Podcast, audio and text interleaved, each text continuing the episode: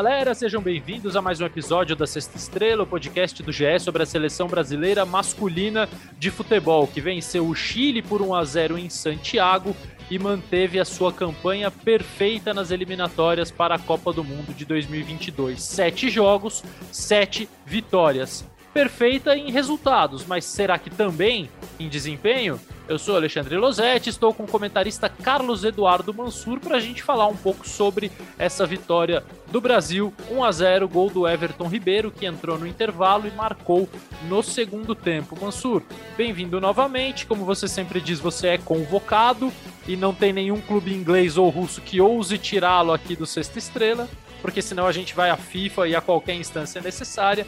É, Mansur, me conta, o que, que você viu de Brasil e Chile, o que você, o que só você viu de Brasil e Chile, é, num primeiro tempo espinhoso para a seleção brasileira, que parece que tem que se acostumar em jogar, a jogar em gramados horrorosos, como foi também o de ontem no Estádio Monumental de Santiago, mas um segundo tempo melhor é, que talvez tenha oferecido algumas respostas a algumas dúvidas do Tite, que teve só dois treinamentos antes de escalar esse time, Mansur. Tudo bem, Lozete? Prazer de novo estar com você. Você sabe que eu sou daquele jogador que se alguém tentar brecar a convocação, eu vou me revelar, né? Vou, vou criar uma confusão, brigar com o dirigente, vou subir do treino. Jogador Vai ser uma coisa raiz. terrível. Eu, eu quero, exato, eu quero exato, ver isso. Exato. Olha só, é o que você falou, a campanha de resultado é perfeita, é, de desempenho, a gente tem que reconhecer que o Brasil ainda é um time à procura do seu, do seu melhor jogo. A minha dúvida é se as circunstâncias desse jogo de Santiago permitiam encontrar o melhor jogo e o quanto essa era uma ocasião é, que oferecesse respostas para o futuro, porque, na verdade, me pareceu muito mais a seleção cumprindo o compromisso de calendário de estar nesse jogo, tentando ganhar pontos para melhorar suas para melhorar ainda mais o seu conforto nas eliminatórias e seguir em frente. Porque tinha tantas excepcionalidades no jogo, né? a, a ausência dos nove jogadores, o, o gramado, a, a, a, notória forma física ruim de alguns jogadores que atuam no exterior. É, acho que tudo isso influenciava demais na, na, na, na, possibilidade de ter um rendimento à altura. Então, o que, que eu destaco assim do jogo, para mim? É, é, ficou muito claro que com os jogadores que o Tite tinha à disposição, o que, que ele tentou fazer? Tentou, ao máximo, acomodar esses jogadores, especialmente sem a bola. Porque ele, ele tinha Gabigol, ele tinha Neymar, ele tinha Vinícius Júnior, ele tinha Paquetá. Se a gente for pensar, vai fazer o Paquetá correr pelo lado, fazendo o corredor, recompondo? Talvez não fosse, é, fosse exigir demais fisicamente dele e perder a intensidade dele, a capacidade dele de ser um jogador de armação mais perto da área. Vai fazer o Gabigol jogar aberto na direita, como um ponta cumprindo o corredor, você vai tirar o melhor do Gabigol e, e, e não vai reproduzir a função dele no clube, tampouco vai melhorar, é, vai, vai, vai, vai, vai, vai dar a ele pernas para, no momento da bola, conseguir atuar. Vai fazer o Neymar ser um jogador de recomposição? O Neymar claramente não é mais esse jogador. É uma... Então, ele tentou acomodar esses jogadores de uma maneira possível para tentar deixá-los mais confortáveis no jogo. Qual foi o resultado? o Tite abraçando uma. A gente pode falar isso um pouco mais adiante, mais detidamente, mas abraçando uma assimetria de uma, do, do, time de uma maneira que eu nunca tinha visto num time do Tite. E o plano não funcionou. O que é essa assimetria para mim? O Brasil tinha os dois volantes, Casemiro e Bruno Guimarães à frente da defesa. O Brasil tinha o Gabigol, é, é, que por vezes tinha como ponto de partida ao lado direito, mas ele era praticamente um segundo atacante numa dupla com o Neymar o Paquetá por trás deles e o Vinícius fazendo pela esquerda, seguindo o Isla, é, é, ala da, da, o ala direito chileno, um papel que, na verdade, não tinha um, um, alguém que fizesse pelo lado, pelo lado direito exatamente igual. Né? O Danilo, de vez em quando, encaixava a marcação com o Mena, que era o lateral por ali, mas você não tinha um homem de recomposição, um homem de corredor pela direita. O resultado disso foi uma seleção que se desequilibrou sem a bola. Ao se desequilibrar sem a bola, somando isso ao estado do gramado, o Brasil ficou muito pouco com a bola, porque ele não tinha uma retomada rápida, não tinha uma pressão coordenada ofensiva, dava ao Chile facilmente a saída. O Vidal sobrou no meio-campo ali em termos de espaço, e o Brasil teve dificuldade. O Everton trabalhou mais. O Brasil, por segundo tempo, se reequilibrou um pouco mais. É, acho que o Chile, na necessidade da vitória, pela situação que vive também, ofereceu um pouco mais de espaços mas o Brasil conseguiu, por, com a entrada do Everton Ribeiro, é, é, A entrada do Gerson, eu acho que não teve esse impacto todo no jogo. Eu acho que ele não fez uma má partida, mas eu acho que a entrada dele não foi nada de excepcional. Mas os espaços também começaram a aparecer, porque o Chile, com a necessidade, foi se expondo e o Brasil teve um pouco mais de liberdade para criar. Numa jogada de aproximação muito bonita, conseguiu, conseguiu o gol. Aliás, o sistema de ontem não tinha nada a ver com o que tem dito de engessar a seleção brasileira, que o Tite engessaria os jogadores. O, o sistema de ontem permitiu uma mobilidade grande até. O Brasil encontrou o seu gol, acabou resistindo no final e saiu com a vitória. Acho que foi uma vale... o jogo foi mais pelo resultado, pelos três pontos, mas ele deixa muito pouco para o futuro e eu realmente nem sei se as excepcionalidades envolvidas nesse jogo permitiam que se tivesse alguma coisa de futuro muito muito forte para a gente tirar de lição, não. É, sobre a questão da ocupação do espaço, ela foi é, muito bem feita no lance do gol, inclusive, né, Mansur, que a gente viu o Gabriel recebendo a bola bem aberto pela direita e o Everton Ribeiro preenchendo como um centroavante, que ele obviamente não é, mas ocupando aquele espaço. Ocupando o espaço, é. Né? E, e, e, assim, quando a gente fala de ocupação de espaço, é isso, nem sempre serão os mesmos jogadores nos mesmos espaços, né? Principalmente num esquema como esse de ontem, que tinha todas as peculiaridades que o Mansur já citou, que tinha a assimetria. Eu, eu vi o Gabigol fazendo um trabalho de sustentação defensiva pelo lado direito, mas realmente não de acompanhar o lateral, e sim de atrapalhar a saída ou de condicionar a saída do Chile pelo outro lado. Né? Ele fazia... É, Diga, o que, que me pareceu? Como o Chile tem três, eh, jogava com três defensores, já com três centrais, o que, que o Tite pediu? O Gabigol, na saída de bola, marcava o zagueiro pelo lado esquerdo, ou seja, ele ficava um pendinho um pouco mais para a direita. O Neymar atrapalhava um pouco mais o zagueiro do lado direito. O Paquetá vigiava, ora o central, ora ele tentava impedir que a bola chegasse ao volante. Ele fazia esse papel por trás dos dois é, nessa primeira marcação. Às vezes o Gabigol saía um pouquinho mais para o lado direito na marcação, quando a saída era feita por ali. Mas ele realmente, é exatamente o que você falou, ele não fez esse papel de acompanhar corredor, se sacrificando pelo lado. Quem se sacrificou nesse sistema foi o Vinícius, que precisou acompanhar o Isla muito, às vezes quase fazendo um quinto homem da linha defensiva do Brasil. Ele não era o quinto homem, não era uma linha de cinco, dependia da altura em que o Isla estava jogando, mas ele sim se desgastou e até foi substituído depois. Eu acho que ele foi muito prejudicado do jogo. A observação dele, ele saiu prejudicado pessoalmente numa, numa briga por espaço na seleção, porque o, o jogo, a, a, a, função o prejudicou. É, até porque o Chile jogando com três zagueiros, o Brasil até fazia a sombra aos três na saída de bola, com Neymar, Gabigol e Paquetá né, se aproximando desses três zagueiros, mas depois havia um buraco grande, né? O Brasil não Isso. subiu o resto do bloco no primeiro tempo. E acho que essa foi a grande sacada do segundo tempo, Mansur. Concordo que a entrada do Gerson não causou tanto impacto assim no time, a do Everton Ribeiro sim por características, mas proporcionado pelo, pela mudança do Brasil de adiantar mais o seu bloco defensivo na saída de bola do Chile e não permitir mais aquele buraco que estava se abrindo entre Neymar, Gabigol e Paquetá e o resto da equipe, um buraco em que o Vidal aproveitou muito bem. A gente até tentou ver o Casemiro acompanhando o Vidal quando ele se aproximava dos zagueiros para receber a bola, mas a mobilidade dele indo para o lado direito, ele eh, quer dizer, ele não arrastou o Casemiro, ele ficou livre para jogar em vários momentos com uma capacidade de enxergar espaços é, que falta ao meio-campista do Brasil que joga nessa função, que jogue, que possa jogar uhum. nessa função. É uma, só uma pena que o Vidal seja tão craque quanto ridículo naquele lance final, onde ele tentou, de qualquer maneira, cavar um pênalti. Exato, exato. E eu fiquei feliz que o árbitro teve personalidade de não entrar na dele, porque não é fácil, jogando ali no Chile, com torcida de volta, com o VAR revendo o lance, com o Vidal, que é um jogador de muito peso, e o árbitro jovem teve personalidade naquele momento mas é fato que o Vidal fez uma grande partida. E aí, Mansur, nessa, é, dentro dessa assimetria que você disse que o jogo deixa é, pouco legado, e eu concordo contigo, pensando que o Brasil só vai ter um treino no campo para valer com todo mundo antes do próximo jogo contra a Argentina, porque sexta-feira, pós-jogo, é uma reabilitação, é uma recuperação física que o Brasil, inclusive, vai fazer lá em Santiago para depois só voltar a São Paulo e no CT do Corinthians sábado fazer o último treino. A gente pode imaginar muitas mudanças, muitas alterações, ou de peças, ou de estilo de jogar, porque é, assim o jogo é diferente em condições diferentes. Um gramado bom do estádio do Corinthians, um adversário excelente, um adversário que venceu o Brasil recentemente no Maracanã, enfim, um jogo de peso, de muito peso. O que, que você espera do Tite é, considerando tudo isso, o que aconteceu no Chile o pouco tempo para o jogo de domingo, Mansur? É, para mim, tem, eu tenho duas dúvidas básicas e elas estão dos dois lados do ataque, ou do, dos dois lados do meio-campo, se você considerar que ele vai tentar ainda caminhar para uma dupla de ataque, talvez com Gabigol e Neymar, ou, ou, ou com o Matheus. É, minha, as minhas dúvidas são como ele vai preencher esse lado direito. Essa é uma, uma questão. Há, dez, há uma semana atrás, se você me perguntasse, eu diria: o Tite ganhou um presente.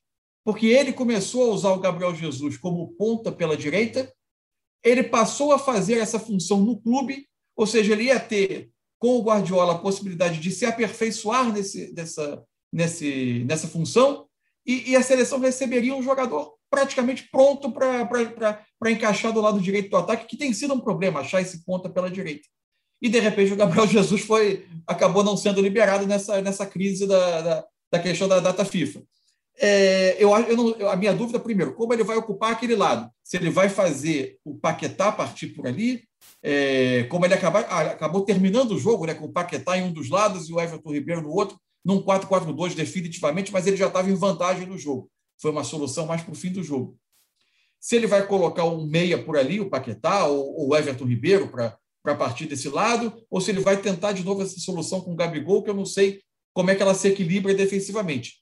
E a minha outra dúvida é o lado esquerdo, porque se ele de fato ficou incomodado com, a, com, a, com, a, com o Vinícius Júnior executando aquela função de acompanhar o, o adversário por ali, ou se, ou, ou se ele acha de, que o Vinícius pode render com menos obrigações defensivas ou no outro contexto de jogo. Se ele vai mexer no Vinícius ou não.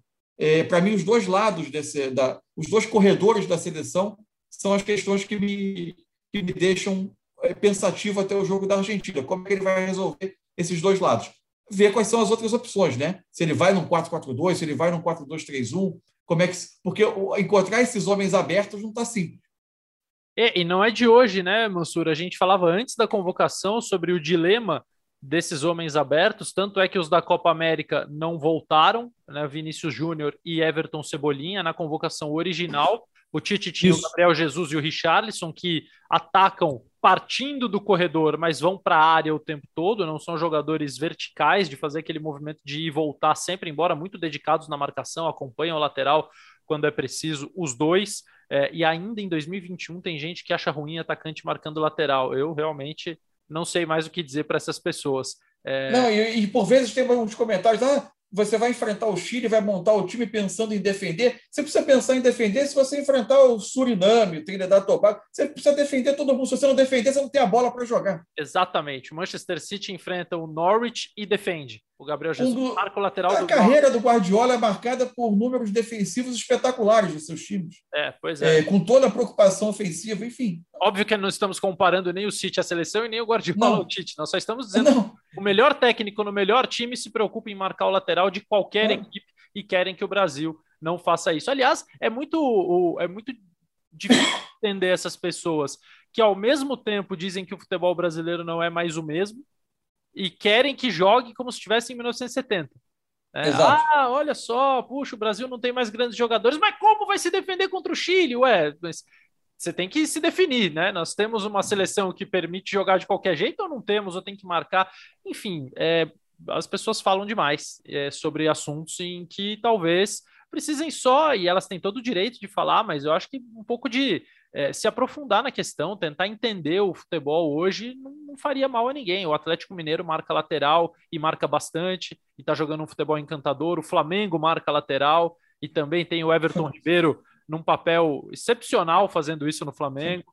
O Flamengo 2019 se destacava a partir da pressão sufocante para recuperar a bola rapidamente. Exatamente. O adversário se sentia desconfortável para jogar num cenário de um time que sobrava muito mais do que sobra a seleção brasileira em relação tecnicamente é, né? sem dúvida. O, a gente estava mostrando essa semana aí lances de Brasil e Chile dos anos 80, dos anos 90, dos anos 2000, lá em Santiago, e só vitória do Chile. Chile é. ganhando, Chile fazendo gol, Chile incomodando, e a seleção brasileira com aqueles jogadores espetaculares que tinha nos anos 80, nos anos 90, uhum. nos anos 2000. É, o que não impede a gente. E é fato, é, é, é uma observação. E nada disso, de constatar como é o futebol de hoje, como as forças médias no universo de seleções progrediram, todas as seleções do mundo, tem jogadores nas principais ligas do mundo, acabou o ingênuo, isso já isso passou. É, e, e, o que não impede a gente é, é, concordar que, de fato, a gente vive um momento do futebol brasileiro em que algumas posições estão descobertas. Totalmente. É uma dificuldade encontrar esses nomes. Né? Totalmente. A Esse gente... é um dos motivos pelos quais, inclusive, eles precisam marcar e se dedicar muito. As laterais do Brasil são um problema como poucas vezes a gente teve na história. O Brasil, um dos grandes produtores de lateral, tem tido dificuldade de ver nomes que se afirmem naqueles setores. E eles são importantíssimos para uma construção de jogo, para você. É, especialmente, e, e, quando você não tem os pontas tão definidos para ocupar esses espaços, você precisa definir. Vai ter lateral construtor, vai ter um lateral com ultrapasse, e está difícil você coordenar essas coisas pelo lado do campo. Né? É isso que eu ia te falar até, Mansur. Se você gostou de Danilo e Alexandre, eu acho que defensivamente eles fizeram um bom jogo. O Alexandre, inclusive, evitou um gol praticamente certo do Arangues no segundo tempo, quando o Brasil já vencia ou não vencia. Agora não me lembro exatamente, mas acho que o jogo estava 0 a 0 O Vidal fez um brilhante passe para o Arangues e o Alexandre se jogou na frente do lance, bem posicionado. Se não estivesse bem posicionado, não teria como chegar naquela bola. O Danilo participa do gol, atacando pelo corredor com o Gabigol dando amplitude, né? O Gabriel estava bem aberto, bem próximo da linha lateral e o Danilo vem por dentro é, e faz a jogada atacando por dentro. Então, é, é esse tipo de combinação realmente está difícil achar porque são os jogadores de lado que a gente tem dificuldade. Eu estava falando antes, Cebolinha e Vinícius Júnior não estavam na convocação original, o Rafinha estava e acabou sendo cortado ou não cortado, mas acabou sendo impedido pelo Leeds de viajar uhum. nessa confusão inglesa. O Malcolm, que foi chamado do Zenit teve que voltar, o Claudinho, que não é exatamente um ponta, mas é um meia que começa as jogadas a partir do lado, também teve que voltar. Então a gente realmente tem um, um, um dilema. A gente não, quem vai resolver o dilema é o Tite, a gente vai acompanhar nesse jogo contra a Argentina. E Mansur, por falar em Argentina, o Léo Lepre é o nosso especialista em futebol sul-americano, sabe tudo da Argentina, do Uruguai, do Peru, do Chile, enfim, o que a gente perguntar para ele, ele tem sempre a resposta na ponta da língua. Então Isso. eu perguntei para ele sobre o jogo, a vitória da Argentina sobre a Venezuela, que teve. Achei que você ia perguntar para ele sobre o placar do Brasil e Argentina, já, já que ele sabe ele é. sabe tudo, ele podia dar o, resultado do jogo. É uma boa ideia. Pode ser que eu faça isso ainda nesse Sexta Estrela. Talvez Eu não gosto de perguntar, sabe porque eu tenho horror que me perguntem quanto vai ser o jogo. É, é terrível, é terrível, isso é terrível. É. Oi, aí, quanto vai ser domingo? Eu fico olhando com a cara de paisagem, assim, eu falo, olha, desculpa, mas essa eu não posso te ajudar. Mas talvez o Léo Lepre possa. Léo, conta pra gente como é que foi a vitória da Argentina sobre a Venezuela e se a gente pode esperar uma Argentina forte, ela sempre vem, mas talvez fortíssima para o jogo contra o Brasil nesse domingo? Salve Losete, tudo bem? Prazer estar falando com você novamente para contar um pouquinho sobre como chega essa seleção argentina para o duelo contra o Brasil. Seleção argentina que venceu a Venezuela por 3 a 1 uma vitória incontestável, né? Em um jogo que teve uma ótima participação, principalmente dos jogadores de meio campo, porque a Argentina concentra muito o seu jogo ali no meio campo. Então o Giovanni Lo Celso é, teve uma ótima participação no, na vitória contra a Venezuela. Ele tinha dado um passe antes para o Lautaro Martinez, quase abriu o placar e depois deu um passe açucarado e o Lautaro Martinez, esse sim, outro, um camisa 9 que se afirma né, como o verdadeiro nove da seleção depois da era pós-Higuaín, pós-Agüero. O Lautaro Martinez realmente é o camisa 9 dessa seleção argentina. Ele abriu o placar, controlou com a perna direita, chutou com a perna esquerda. Um bonito gol da seleção argentina, que se associou muito pelo meio, como eu vinha dizendo, né? Tanto com o Giovanni Lo Celso com, com o Messi, o Lautaro Martinez também é, participando das jogadas. O Rodrigo Depou, o Rodrigo Depou fez um jogo muito, muito bom, assim, desde o ponto de vista é, da, da, da, da volta para a marcação, ele dobrando o posto ali com o Guido Rodrigues nessa nessa marcação é, antes, né, defendendo a, a, a, segunda linha, defendendo um pouquinho, o, o, fazendo a parede, o escudo da zaga, mas o, o, o Depou, ele tem a qualidade no passe, ele tem a qualidade também para chegar à frente, ele chutou uma bola no travessão ainda no primeiro tempo, quando o jogo estava 0 a 0 O Guido Rodrigues, que joga ali do lado dele, né, que é, seria o primeiro volante da seleção argentina, responsável pela transição, pelos passes de qualidade entre defesa e ataque, também funcionou muito bem. Quem esteve um pouquinho abaixo foi o Di Maria, mas isso aí também nem é tanto culpa dele. Ele jogou um pouquinho por um lado, depois pelo lado direito, começou pelo lado direito, depois ele foi para o lado esquerdo e aí sim ele teve um pouco mais de participação, mas uma Argentina que teve uma vitória incontestável, que defendia, entrou pela primeira vez em campo defendendo a, a, a sua condição né, de atual campeã da Copa América e foi muito eficiente. Depois, os jogadores que vieram do banco, né? O Lionel Scaloni participou muito bem também da partida, porque afinal de contas ele colocou os dois Correia, né? O Ángel e o, Joaquim, e o Joaquim, né? O Joaquim Correia. E o Joaquim Correia foi exatamente quem fez o segundo, e o Ángel Correia, depois de uma grande jogada é, é, associativa da Argentina fez o terceiro. Então, uma Argentina que chega muito bem preparada para enfrentar o Brasil, que chega com suas principais peças, não tem nenhum desfalque, ninguém entre os pendurados tomou cartão amarelo e vai perder o clássico contra o Brasil no domingo na Arena Corinthians. Uma Argentina que chega na ponta dos cascos. Losete. Então tá, Mansur, então temos que nos preocupar pelo visto, né? Alguns destaques desse áudio do Léo Lepre é o seguinte. Primeiro, você vê que o cara manja quando ele fala Lo Celso, né? Eu... Lo Celso. É, Lo Celso é, é diferente. É, o uhum. cara realmente é, é, do ramo. E o Giovanni Lo Celso joga no Tottenham, né? Vale lembrar que ele foi liberado é para disputar duas partidas da seleção argentina. O técnico Lionel Scaloni diz que eles vão jogar as três, e eu não sei como é que vai terminar esse embrólio clubes ingleses versus AFA versus CBF. Eu sei que serão momentos interessantes.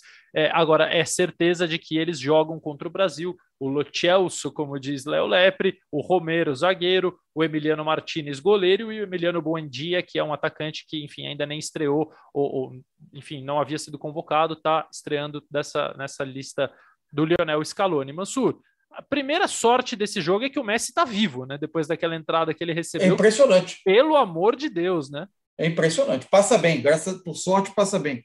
É. é porque aquilo ali não é... E aquilo é, é, é foi preciso revisão do lance para ser cartão para ser cartão vermelho, né? É, pois, pois é, eu achei que a revisão a interpretação do campo é surreal, é, exatamente. É, eu falei, bom, eles vão revisar para ver se vai para delegacia direto, né? se, ou se faz alguma escala antes, se precisa ser julgado. Luiz Exatamente. Adrian Martinez, é, o rapaz que entrou aos 25 minutos do primeiro tempo no lugar do José Manuel Velasquez, que saiu machucado, e sete minutos depois fez aquilo no Messi. Ele precisou de sete minutos para isso. Né? Minha nossa, que entrada, eu fiquei. Agora, foi, foi, não, não, a cena, a cena é terrível. Agora, o, quanto ao jogo, assim, eu, é, é, é óbvio que ah, a gente vai, a gente fala, a gente fala aqui que ah, precisamos nos preocupar, vem a gente. É evidente que é sempre um clássico, vai ser sempre um jogo difícil, tem talento do outro lado, é óbvio que existe talento do outro lado. Agora, são duas equipes em estágios de formação parecidos, porque as seleções, especialmente na América do Sul, com tudo o que aconteceu, a pandemia acabou fazendo com que aqui a, a inatividade das seleções tenha durado um pouco mais. É, tudo, tudo contribui para, para esse cenário de times absolutamente em formação. O jogo argentino hoje, ele talvez, ele, talvez a Argentina hoje seja uma seleção menos aleatória do que era, por exemplo, há um ano e meio, dois anos atrás, quando você olhava para o time argentino e você não via nada, você via uma reunião de jogadores em meio a um caos organizacional terrível, tentando é, é, fazerem aquilo se transformar num time. Hoje você tem uma base que você sabe como se comporta, num 4-4-2, com o Messi de segundo atacante, com dois meias partindo, é, é, partindo do, do, lado com características diferentes, de Marinho um pouco mais agudo por um lado, o Lo Celso, para usar a pronúncia do, do Lepre, Muito partindo bem. do outro. Exatamente. O Depou dando essa sustentação como segundo volante, um time que vai se equilibrando um pouco mais, mas que ainda oscila demais em, em nível de jogo. O jogo com a Venezuela mesmo, com toda a fragilidade do rival, embora a Venezuela não seja hoje o adversário frágil dos anos 90, por exemplo, até porque, repetindo, todas as seleções têm jogadores nas principais ligas e nas principais estruturas do mundo, mas é evidente que ainda há um desnível. E o jogo, o nível de jogo oscilou. Você é, a Argentina foi deslanchar de fato após a expulsão, né?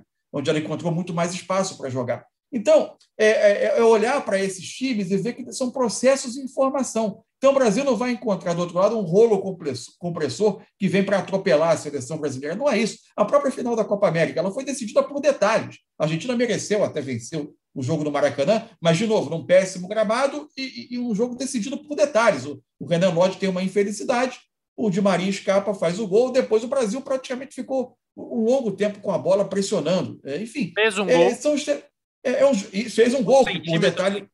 Por centímetros foi, foi, por centímetros foi anulado. Então, enfim, é um jogo que tende a um equilíbrio enorme é, é, como jogo. E, no fim, o desfecho disso tudo são duas seleções que vão estar na Copa e que até lá precisam encontrar o seu melhor nível de jogo para competirem bem. Esse jogo não é um fim em si mesmo. mas ele é parte de um processo.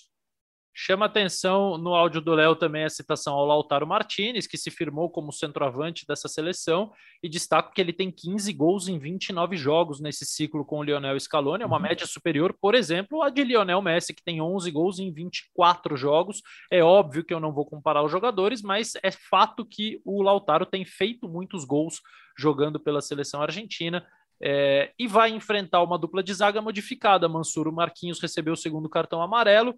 É, antes do jogo, eu perguntei para pessoas da comissão técnica da seleção se Marquinhos ou Militão poderiam ser poupados, já que os dois zagueiros titulares estavam pendurados, e a resposta foi: não trabalhamos assim. Não é dessa forma que fazemos. A nossa prioridade é o próximo jogo. Vamos com o que temos de melhor e, se precisar substituir, substituiremos. E aí. Mas você matou a charada, né? Porque você matou a charada com informação quando você disse que o que eles fizeram foi convocar um zagueiro experiente, daí a opção pelo Miranda como um dos substitutos do jogador do, é, do, é, nesses nove que foram convocados após a não liberação dos ingleses, justamente porque, tendo a suspensão de um dos titulares, você teria um nome experiente para não formar uma zaga que nunca tinha jogado junto e de jogadores menos rodados em seleção. E por isso o Miranda, imagino que o Miranda seja substituto. Né? É isso, Massura. Eu também não, não penso de outra forma. Acho que vão jogar Miranda e Militão. É uma dupla que já jogou junta na seleção brasileira, inclusive.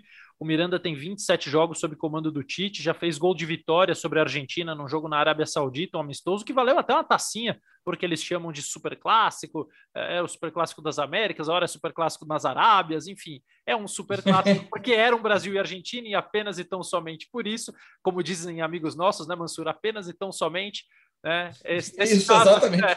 Era apenas e tão somente um Brasil e Argentina, então valeu uma taça que o Miranda garantiu com gol de cabeça no finalzinho. Também acho que ele jogará ao lado do Militão. A outra opção é o Lucas Veríssimo, um estreante. É, não, não, não tem cara de Adenor Leonardo Bach colocar Lucas Veríssimo para estrear diante do Messi, né, Mansur?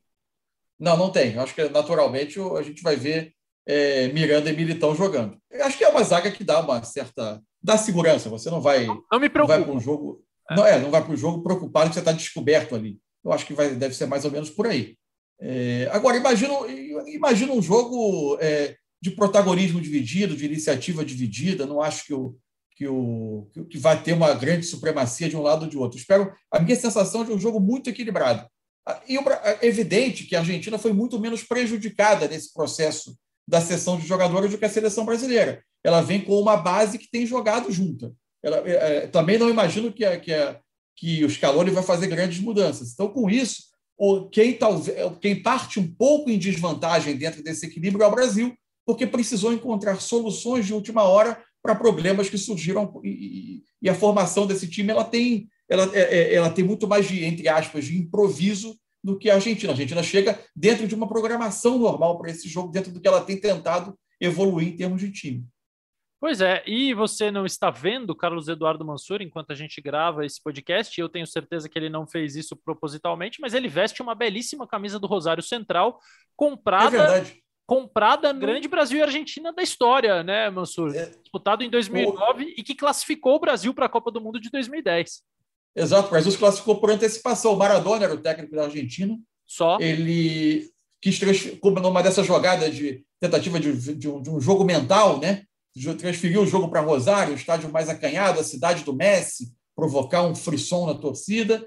E a, aquela seleção do Dunga, com todas as suas as questões que, que, a gente pudesse discordar em termos de concepção, era um time que competia demais, né? e competia bem, especialmente nessas circunstâncias. Né?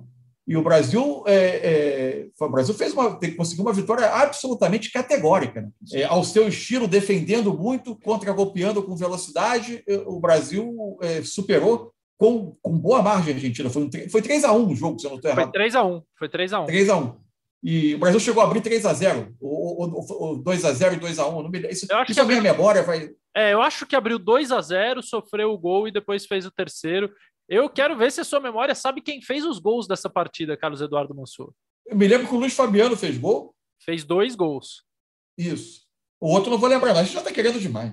O outro foi do zagueiro Luizão, e o gol da Argentina, meus amigos, foi de Dátolo, Jesus Dátolo, aquele mesmo que depois jogou pelo Atlético Mineiro, acho que no Internacional também, né? Sim, Né? Atlético e Inter, enfim, fez, teve sua presença no futebol brasileiro, fez um gol bonito de fora da área, mas era realmente um Brasil superior à Argentina.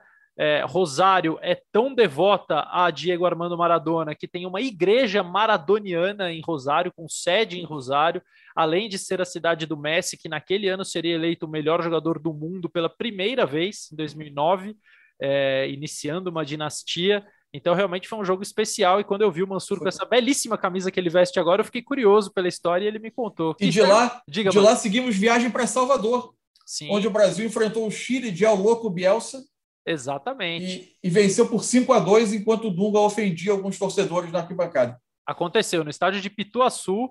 O Brasil já classificado liberou alguns jogadores, convocou é, nacionais, se eu não me engano, Cleiton Xavier, André Dias, Diego Souza e Diego Tardelli foram convocados. A sua memória é imbatível, eu não tenho a menor coisa. Você falando, eu estou lembrando agora que os jogadores estavam lá, mas é, eu jamais ia lembrar. Eles foram convocados na, na, na véspera do jogo, é, chegaram, fizeram um treino e jogaram, e jogaram não, né? Ficaram no banco, e esse jogo garantiu o Nilmar na Copa do Mundo. O Nilmar fez três gols nessa vitória do Brasil. É, aliás, eu acho que foi 4 a 2 Mansa, se eu não estou enganado. Foi 4? É, Ó, tô falando, eu, eu confiar foi, na minha memória. Mas foram três gols do Nilmar e ele aí meio que se consolidou na disputa por uma vaga no ataque reserva da Copa do Mundo de 2010 e lá o Nilmar esteve. Boas histórias, Manso. Uma hora a gente vai gravar um podcast sem jogo, sem data FIFA, só para ficar contando história. Bora? E como já era de se esperar, você está certo. 4 a 2 não, eu, eu tô raríssimas vezes certo, essa ainda bem que essa foi uma. Gastei a minha da semana. Vai ser difícil eu acertar outra essa semana. Tomara que no próximo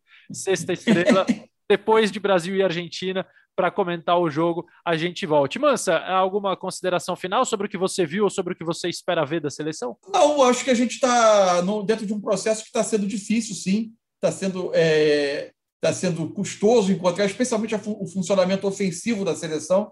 Só que eu acho que essa data FIFA terminou muito prejudicada nesse aspecto. Talvez a gente vá ter, ao final dela, alguns jogadores que individualmente venham a se afirmar, mas em termos do funcionamento de time, eu acho que essa terminou sendo uma ocasião muito prejudicada para evoluir. E isso me causa uma certa inquietação, que eu acho que ter três jogos juntos poderia ser um passo para trabalhar esse time sob o ponto de vista ofensivo. Mas as maiores perdas da seleção foram justamente no setor de ataque, onde você teve é, quatro jogadores que acabaram não sendo liberados pelo, pelo, pelo, futebol, pelo futebol inglês, e aí a, a, a perda ficou muito grande.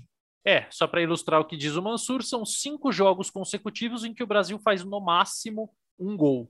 1 a 1 com o Equador, 1 a 0 no Chile, 1 a 0 no Peru, derrota por 1 a 0 para a Argentina e agora mais um 1 a 0 no Chile, os quatro primeiros jogos pela Copa América e esse agora pelas eliminatórias. De fato, são três jogos a menos para o Tite encontrar soluções ofensivas, mas quem sabe do caos surge alguma boa notícia, alguma boa novidade. O fato é que Gabriel Jesus, por enquanto, é um grande vencedor dessa data, Mansur. Está se provando que ninguém talvez consiga executar a posição-função, como gosta de dizer o Adenor, é, que faz o Gabriel Jesus hoje na seleção e também a favor dele agora no Manchester City. Mansur, espero você depois de Brasil e Argentina para a gente resenhar, contar mais histórias e falar sobre um jogo que eu espero, acima de tudo, que seja bom, porque o gramado vai permitir. Vai ter gramado vai é. ter gramado e talvez as pessoas comecem a entender a diferença de um bom gramado para um bom jogo em relação a esses pastos que a seleção, que a seleção brasileira vem jogando no Brasil e fora também. O pasto de Santiago ontem atrapalhou bastante.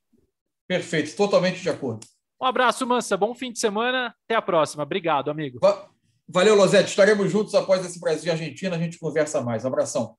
Bom, eu converso agora com os setoristas da seleção brasileira no GE. Ninguém sabe mais de seleção brasileira do que Bruno Cassucci e Rafael Zarco, que acompanharam aqui do Brasil o jogo de ontem no Chile e acompanharam também a nova convocação da seleção brasileira, confirmada na manhã desta sexta-feira. O atacante Arthur, do Red Bull Bragantino, foi chamado em substituição aos jogadores do Zenit, ao Malcom e ao Claudinho, que foram obrigados a retornar. O Zenit solicitou que eles voltassem, porque o Zenit vai enfrentar o Chelsea pela Champions League uma semana depois do término da data FIFA na Inglaterra.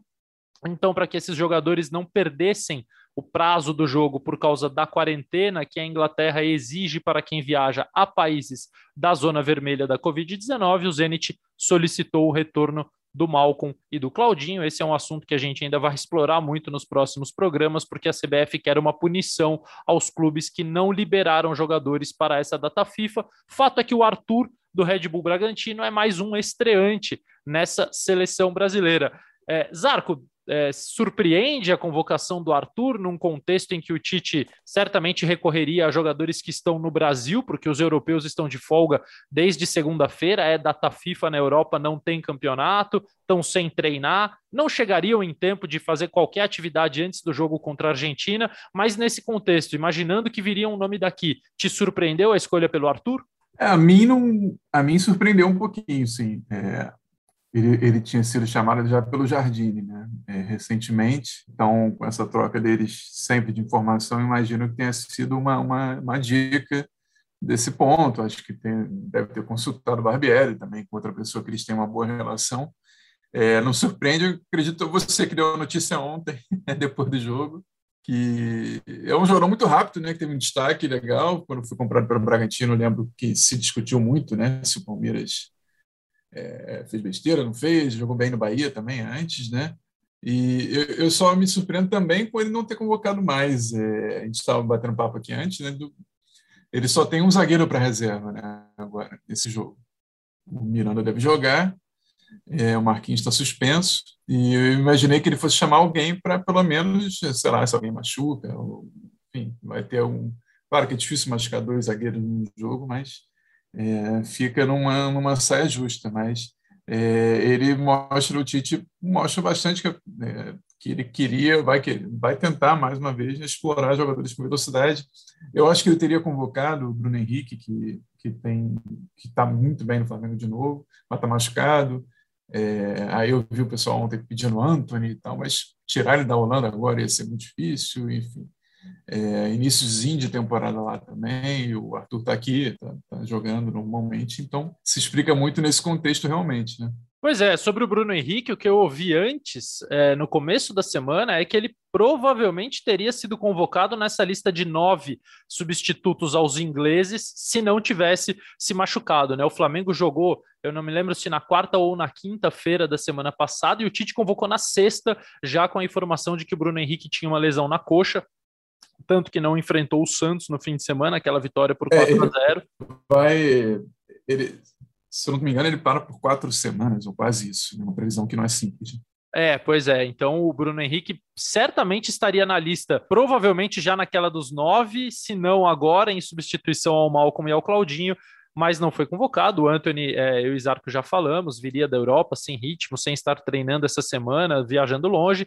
Ah, o que alguns perguntaram, Cassucci, é e o Dudu. O Dudu voltou ao Palmeiras recentemente, jogando muito bem, mas jogando por dentro, né, fazendo uma função diferente até da que ele fazia antes de ser negociado, antes de ser emprestado ao futebol árabe. Está jogando mais centralizado, o Tite nitidamente procurando jogadores é, de lado, até porque ontem fez falta. Né? A gente viu o Vinícius Júnior ser titular, é, não foi bem, saiu no intervalo, entrou o Everton Ribeiro e não tinha um jogador parecido com o Vinícius para entrar. Né? O Hulk era o outro reserva, também está jogando por dentro. Acho que passa muito por isso, né, Cassus? Ele quer ter mais uma opção, pelo menos parecida, de velocidade para poder colocar no jogo caso seja preciso. Verdade, Losetti. Bom dia para você, um abraço para o Zarco também, para todo mundo que nos ouve.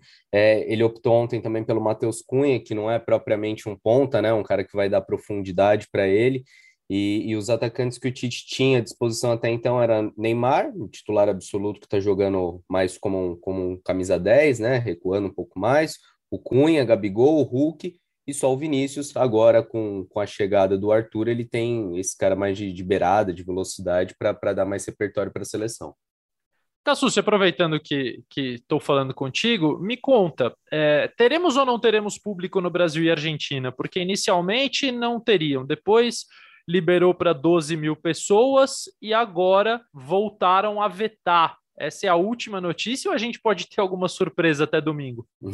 Vai ter público, mas não vai ter como se imaginava inicialmente, né? A Secretaria é, de Esportes aqui de São Paulo, junto com todo o governo, né, Secretaria de Saúde também, autorizou a presença de até 12 mil pessoas na Neoquímica Arena, no estádio do Corinthians, é, para o que seria um evento teste para a retomada de público no estado. Porém, é, a CBF informou que, que por falta de tempo para organizar toda a venda, o controle também de acesso ao estádio, porque é necessária a apresentação ou de teste PCR ou do comprovante de vacinação contra a Covid-19, a CBF informou então que não haverá venda de ingressos é, para essa partida e que apenas convidados estarão em Itaquera. É, serão 1.500 convidados é, bem menos do que a previsão inicial, que eram de 12 mil pessoas, mas sim teremos público. Pouco, mas teremos.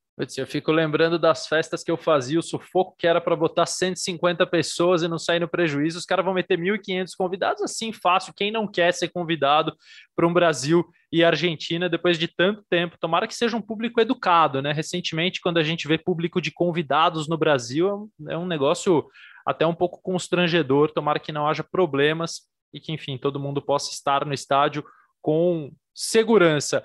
Zarco, é, você imagina mudanças na equipe para o jogo contra a Argentina? Pergunto porque o primeiro tempo do Brasil contra o Chile foi sofrido. O Brasil poderia ter saído atrás, contou com boas defesas do Everton, contou com um sistema defensivo muito aplicado, e isso é uma marca das equipes do Tite. Mas o fato é que melhorou no segundo tempo com as entradas do Everton Ribeiro e do Gerson. Você imagina que elas possam ser definitivas para o jogo contra a Argentina, ou de repente é, até outros jogadores podem pintar num jogo que tem um peso maior contra um adversário ainda melhor? Eu acredito que mudanças é, são bem capazes de acontecer de, nesses três jogos, né? pelo menos uma ou duas, de um jogo para o outro, por que, questões físicas mesmo. Né?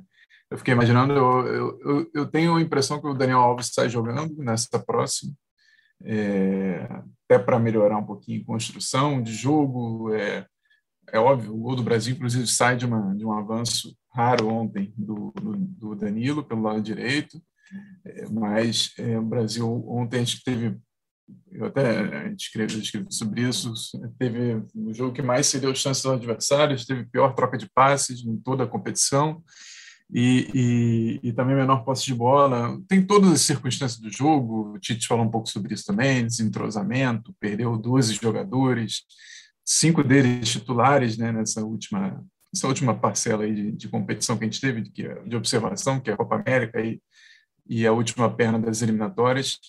É, eu imagino, de repente, além do Daniel, eu não sei se ele continua com o Vinícius, embora eu tenha achado que, que o Vinícius não pôde nem jogar ontem, né? ele, ele, só ficou marcando o Isla, ele subiu duas, três vezes, uma delas ele deu um bom passe para o Casemiro, talvez o Casemiro tivesse feito aquele gol ali, embora eu acho também o passe foi um pouquinho na, é, na, no corpo dele, poderia ter sido um pouquinho mais, mais adiante, é, mas se, se o Casemiro tivesse feito aquele gol ali, de repente a gente estaria dizendo hoje que o Vinícius foi muito bem, além de cumprir função, ele conseguiu ter fôlego.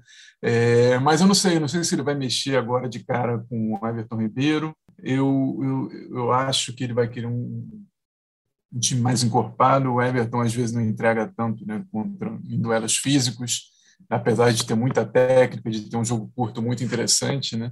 É, eu estou ainda achando que ele vai mudar pouco, uma, uma ou duas peças no máximo.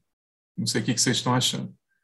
E aí, Cassus, já emendo a seguinte pergunta. Eu e Mansur, agora há pouco, é, achamos que ele vai de Miranda no lugar do suspenso Marquinhos, que tomou o segundo cartão amarelo. Vocês concordam? O que, que você acha, Cassus? Miranda ou Lucas Veríssimo? Não, também acho que a escolha natural é a do Miranda, por ser um jogador mais experiente, por já ter vasta passagem pela seleção brasileira, enquanto o Lucas Veríssimo é um estreante, né? Tinha sido convocado é, já para as eliminatórias, mas acabou cortado por conta de uma lesão. Agora está tá conhecendo o grupo, está se habituando. É, a seleção tem, tem pouco tempo para trabalhar e acho que nessa escolha o Tite vai ser conservador, vai formar uma dupla de zaga com Éder Militão e Miranda. É, não, acho que vai, no, vai, na, vai na lógica. É, já tem problemas demais para experimentar, por mais que o Lucas Veríssimo seja um ótimo jogador, né? Experimentar Brasil Argentina, o Miranda conhece muito bem, né? Já fez gol na Argentina, inclusive, né? em, em, em jogo, acho que foi amistoso, mas, é, mas tem, tem experiência e, e os caras conhecem o Miranda, enfim, eu acho que não tem como fugir disso aí, não, ainda mais conhecendo um pouquinho a, o jeitão Tite de ser.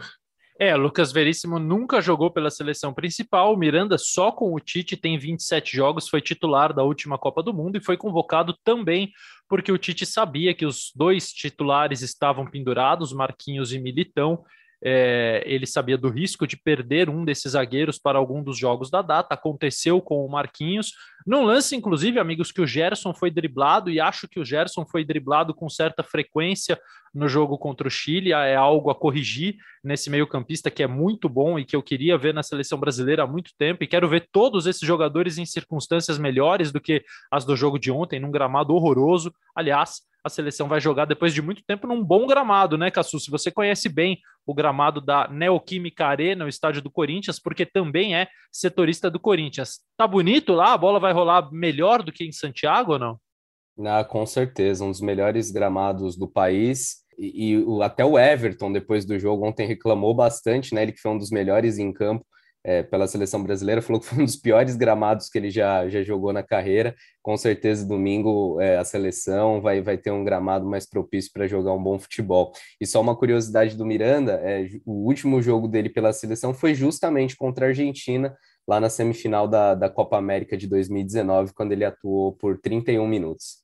É, o Marquinhos, se eu não me engano, passou mal, né? Ele se sentiu mal no Mineirão naquele dia acabou sendo substituído. Nós três estávamos lá, o Cassucci cobrindo a Argentina, eu e o Zarco com a seleção brasileira, e o Miranda entrou e a gente até achou que a lesão do Marquinhos pudesse ser pior, que ele pudesse ter tido algum problema muscular, mas na verdade foi só um mal-estar. E o Miranda acabou entrando e colaborando. Amigos, considerações finais nesta sexta-feira, pós-vitória e já antivéspera de um clássico contra a Argentina? É, desde então o Miranda não foi mais chamado, né? Desde o fim da Copa América, né? É, e tem sido curioso notar que, que jogadores que voltam ao Brasil estão conseguindo é, ser convocados. Né? É, Hulk né, foi outro exemplo. Aliás, será que pinta Hulk? Agora eu falei lembrei dele agora. Já, de repente, não. Acho que não tem a ver ele botar ele de Vinícius, porque a comissão não quer, o pessoal, o Tite não quer vê-lo. É, acha que ele está com uma função ali mais para Gabigol do que para Vinícius, como ele já fez é, anteriormente na carreira. Mas é, curioso para ver esse jogo, com certeza vai ser inflamado, né? É, eu vi um, algumas entrevistas ontem, né? Também o pessoal falando que a Argentina está um pouco, é, é, como é que se diz? Está um pouco na garganta ali, estão querendo tá vencer. entalada na garganta. Entalada, era isso. Essa palavrinha que eu esqueci. Ficou entalada na minha garganta a palavra. Mas é, mas é, eu estou com a esperança de ver um futebol melhor. Não é, não é comum o time do Tite jogar tão mal quanto jogou ontem. Eu achei ter um certo ser dominado em alguns momentos, mesmo que não tenha sido tão ameaçado. Né? Mas é, o segundo tempo já foi melhor, é verdade. E, e eu creio que, que dessa, da, da, mesma maneira o Tite vai exigir também o futebol melhor nesse jogo, apesar de, obviamente, ter protegido o time, ter falado que faltou entrosamento, etc., mas podia ter feito mais, apesar de todas as circunstâncias. Né? Aliás, a gente sempre fala que ah, pode fazer mais, pode fazer mais. Essa é uma constante nas avaliações de seleção brasileira. Não sei se é justo, não é justo, eu acho que é justo a, cobrança, e, porque todo mundo sempre quer um pouquinho melhor. Né? É, e um abraço para todo mundo, né? a gente estava falando de, de, jogadores do Brasil, né? Com o Arthur já são 11, é um recorde do Tite, nunca tinha tido uma convocação tão caseira quanto essa muito causado por conta dos desfalques, já são 12 também, uma lista enorme de jogadores convocados que o Tite não pode contar. E, e o Tite reclamou de falta de entrosamento, é, não, não, vai, não vai mudar muito para o jogo contra a Argentina. O Brasil faz só um treino antes dessa partida, volta nessa sexta-feira em voo fretado de Santiago para São Paulo, e no sábado é, faz o último treinamento antes do clássico de domingo na Neoquímica Arena. Estaremos lá. Um abraço, Losete, um abraço, Zarco. Sempre um prazer fazer parte do Sexta Estrela. Abraço a vocês, amigos. Obrigado por aceitarem o convite em meio à data FIFA. Nós não temos setoristas que vêm da Inglaterra, o Bruno Cassucci e o Rafael Zarco são do Brasil e são os melhores, então eles estão trabalhando muito. Obviamente, todas as notícias que eles apuram e que eles escolhem tá lá no ge.globo e eles voltam também no próximo Sexta Estrela para a gente continuar debatendo o Brasil nessa data FIFA que pode deixar a seleção muito pertinho de confirmar a vaga para a Copa do Mundo do Catar. E para terminar nosso giro do Sexta Estrela, eu vou falar com Guilherme Pereira, o Gui, o Pio, esse brilhante repórter. Aliás, a gente sai de dois setoristas e vai para outro. O Gui tem acompanhado a seleção brasileira para a TV Globo, para o Sport TV, junto com o Eric Faria. Os dois foram a Santiago, acompanharam de pertinho, mas de pertinho mesmo essa vitória da seleção brasileira sobre o Chile. E o Guilherme teve o privilégio, né, Gui, de fazer um jogo novamente com torcida no Estádio Monumental de Santiago, um clima que pela televisão parecia muito bacana, emocionante no hino do Chile, em que tradicionalmente os torcedores seguram a capela, aquele finalzinho em que é, a música para, isso aconteceu. Acho que você também deve ter curtido, né, Gui, fazer um jogo novamente com torcida. Como é que foi? Conta pra gente. Fala, Losete, amigos ligados no podcast A Estrela, tudo bem? Um beijo para vocês. Legal participar do programa mais uma vez. Sempre uma honra, na verdade. Olha, confesso que eu particularmente fiquei muito feliz em poder fazer um jogo, em participar de um jogo com torcida novamente. Foi muito legal, todo o clima no Estádio Monumental de Santiago foi muito bacana. Cerca de 10 mil torcedores estiveram no estádio. É um estádio pequeno, então a atmosfera foi criada. Os chilenos é, nitidamente estavam muito orgulhosos de poder ver a sua seleção novamente. Lembrando que o Chile já vacinou mais de 70% da sua população com as duas doses da vacina. Então, essa é uma vitória dos chilenos. E isso, e essa atmosfera, essa energia, ela não contagiou apenas é, os torcedores, os jornalistas, enfim, o próprio técnico Tite, num papo que a gente teve depois do jogo contra o Chile, admitiu que foi um jogo muito diferente para ele, que fazia tempo que ele não sentiu o que ele sentiu, justamente por causa da presença dos torcedores. E foi nesse clima que a seleção brasileira enfrentou e venceu o Chile é, a gente vem acompanhando a seleção desde o início da preparação, tanto que eu e o Eric Faria viemos para o Chile, para Santiago, dentro do avião da seleção brasileira. E o que deu para perceber, gente, é, durante todos esses dias e principalmente durante a viagem, é um ambiente de muita seriedade, de muito comprometimento, apesar dos desfalques e das caras novas. Quem chegou entrou dentro de um esquema da seleção brasileira, é, de uma engrenagem que funciona muito bem e que, e que permite uma competição saudável entre os jogadores. Isso dá para perceber todo mundo fazendo o seu trabalho com muita seriedade, querendo conquistar uma vaga, uma oportunidade, mas dentro de um ambiente de muita lealdade. E dentro do jogo, falando especificamente é, agora do, do jogo, o que eu consegui perceber foi o seguinte: eu falei né, sobre a, a engrenagem da seleção que funciona muito bem, né? Mas em campo, ontem faltou um pouco dessa engrenagem, as peças estavam um pouco soltas, normal, é claro é, diante de tantos desfalques e de tantos problemas na convocação. E aí deu para ver o técnico Tite assim conversando muito com os jogadores, muito mais do que o normal, muito mais do que, o, do que acontece, conversando principalmente com o Kleber Xavier, que ontem ficou com ele no banco de reservas. A todo momento os dois chamavam o Casimiro porque eles perceberam que tinham que ir ajustando a seleção brasileira conforme o desenvolvimento da partida. E aí é muito legal observar que mesmo diante de tudo isso, a seleção venceu, não jogou bem, mas venceu é, é, é, incrível o quanto essa seleção consegue se impor dentro de campo. E isso, eu abri a minha participação falando sobre os torcedores, né? Isso acabou contaminando os torcedores chilenos no segundo tempo, que ficaram muito mais quietos na segunda etapa, conforme a seleção brasileira foi conseguindo frear o ímpeto da seleção chilena, principalmente depois dos 18 minutos, quando o Everton Ribeiro fez 1 a 0 Pois é, e o Guilherme está falando é, do Brasil jogando na casa do adversário. Olha que estatística interessante: das cinco derrotas da seleção brasileira, nenhuma aconteceu quando o, o, isso sob comando do Tite, claro, nenhuma aconteceu jogando no país do rival. Foram quatro derrotas em país neutro, uma no Brasil, a final da Copa América última para a Argentina, mas jogando na casa do adversário são 18 jogos, 15 vitórias e 3 empates, 39 gols marcados, 5 gols sofridos. É muito boa a campanha do Brasil como visitante. E nesse privilégio, Gui Pereira, de estar pertinho da seleção nesse momento em que pouca gente está, Conta pra gente algum detalhe que só você viu de dentro do campo. Eu queria contar uma, uma coisa interessante. No, final, no fim do jogo, o Tite ficou na, na porta do vestiário esperando todos os jogadores passarem e outros membros da comissão técnica também. Ele foi dando um abraço em cada um, mas ele deu um abraço muito longo no goleiro Everton que ontem fez uma excelente partida, o Everton, goleiro do Palmeiras. E o Tite ficou com ele ali abraçado muito mais do que ficou com todos os outros. E aí, nesse mesmo papo que eu tive com ele, eu perguntei o que, que ele falou pro Everton ali. E ele disse que não foi nada relacionado ao jogo, que o Everton é um cara muito comprometido e que depois do jogo contra o Uruguai, vitória da seleção brasileira lá em Montevideo, o Everton, que não jogou, deu um abraço no Tite, falou pro Tite que ser treinador é muito difícil e que o Tite poderia contar com ele para tudo. E isso mexeu muito com o Tite. E aí ontem, depois dessa ótima partida que o Everton fez, o Tite retribuiu o carinho, falando para ele o quanto ele é um cara é, comprometido e importante para o grupo da seleção brasileira. E aí, para arrematar, cai dentro do que eu falei ali no início da participação, né, Losete? É uma seleção muito comprometida, que tem jogadores com esse tipo de perfil, e isso fica muito claro quando você convive é, com a seleção como eu tô tendo a oportunidade de fazer nessa rodada das eliminatórias. É isso, amigos.